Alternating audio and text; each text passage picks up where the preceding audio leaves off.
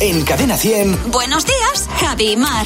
Comité reunido hasta hora de la mañana con nuestro hombre de las noticias, José Real, con Luz García de Burgos. Buenos días, ¿qué tal? ¿Cómo estáis? Hola, muy buenos días. Hola, chicos, ¿Qué buenos tal? días. ¿Qué tal? Bueno, tenemos aquí la primera pregunta de Bea. ¿A qué instante del pasado te gustaría volver y modificar algo? A ver, eh, empiezas tu Luz.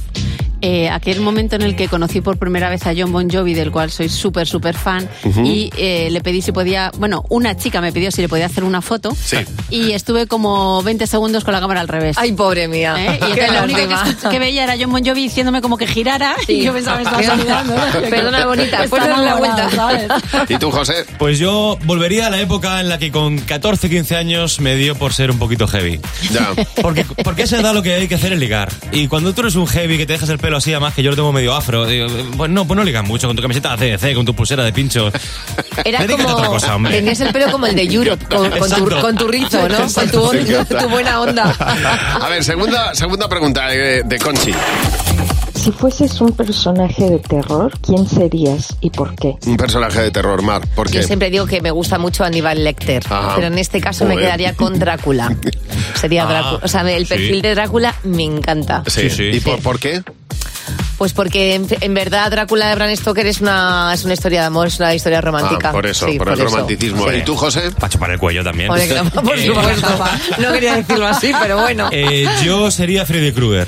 Así. También eso de meterte en el sueño de la gente tiene que ser espectacular, ¿eh? O Ajá. sea, quiero decir, no lo haría como él, o sea, no sería tan... O sí. O sí. O sí. Pues Yo sería- A reventar sueños.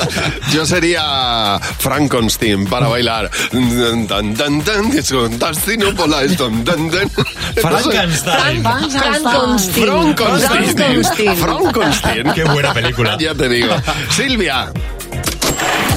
Si pudierais entrevistar a alguien que ya no está, ¿a quién elegiríais? Bueno, alguien que ya no está. A ver, Luz. A mí un personaje que siempre me, me ha parecido súper misterioso ha sido Prince. Si Anda, es contara verdad. las verdades Yo de le su entrevisté vida, a Prince. Ah. pero no te contó nada. Bueno, es que de hecho, de Bueno, hecho, él que no era Prince, era, eh, era Era, de hecho, le pedimos un saludo y, y se cayó el tío, ¿vale? Le dije, ¿puedes mandar un saludo para Cadena 100? Y se cayó Lo y cuando mandó. le dije, perdón, no lo va a hacer y me dice, sí, lo he mandado telepáticamente. por andar Uy, cerebrando. uy, Venga ya, de uy, verdad, uy, que uy. tal Pero cual, se reía tal de cual. todos.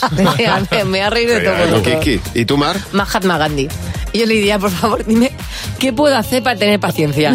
O sea, ¿qué puedo, qué puedo hacer para, lle- para sembrar la paz por el mundo? Yo a Julio César. Oh, Una madre. entrevistita con Julio César molaría todo, ¿eh? También, Y también. a Frankenstein Ay, también. Frank- exactamente. Frankenstein. Ahora, Frankenstein. con el peligro de que, claro, si metes la pata, tienes peligro de muerte. Exactamente, con el dedo te hace para abajo y ya.